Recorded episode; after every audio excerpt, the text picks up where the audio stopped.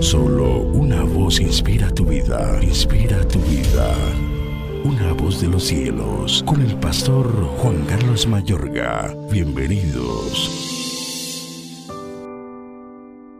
Ahora pues, ninguna condenación hay para los que están en Cristo Jesús, los que no andan conforme a la carne, sino conforme al Espíritu. Porque la ley del Espíritu de vida en Cristo Jesús me ha librado de la ley del pecado y de la muerte.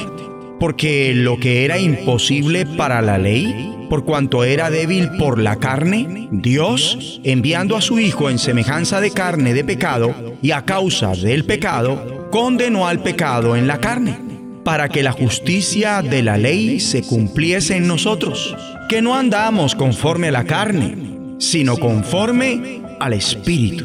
Romanos 8, 1 al 4. No continúes sometido al dominio del pecado el pensamiento primordial de esta porción está relacionado con la liberación de la ley del pecado y de la muerte y en consecuencia del pecado como poder dominante y controlador. Esta obra de Dios en Cristo, por la que hizo que el pecado perdiera su dominio sobre los creyentes, establece una percepción de la porción desde una óptica de batalla espiritual. De modo que, puesto que se asigna una terminología jurídica a la destrucción del poder del mundo y del príncipe de las tinieblas, y puesto que el vocablo condenación es empleado aquí respecto a la obra de Cristo, está respaldada la deducción de que la condenación del pecado en la carne está relacionado con el juicio legal que fue realizado sobre el poder del pecado en la cruz de Cristo.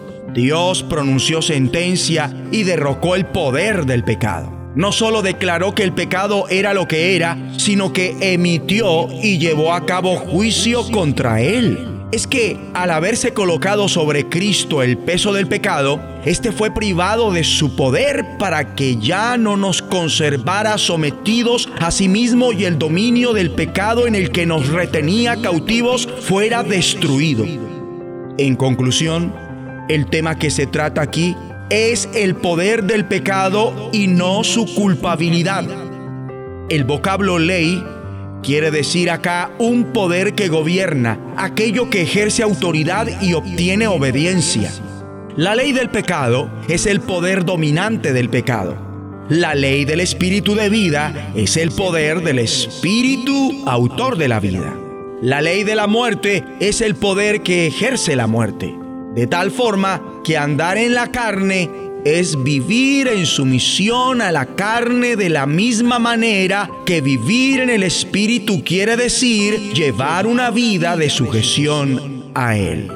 Hay que orar, digamos juntos, Dios Padre, te agradecemos porque en Cristo hiciste que el pecado perdiera su dominio sobre los que creamos en Él. Con tu ayuda, nos apropiamos de forma definitiva de la liberación de la ley del pecado y de la muerte. Y en consecuencia, del pecado como poder dominante y controlador. Renunciamos a andar en la carne. No queremos más vivir en sumisión a la carne y decidimos vivir en el Espíritu. Llevar una vida de sujeción a Él en el nombre de Jesucristo. Amén.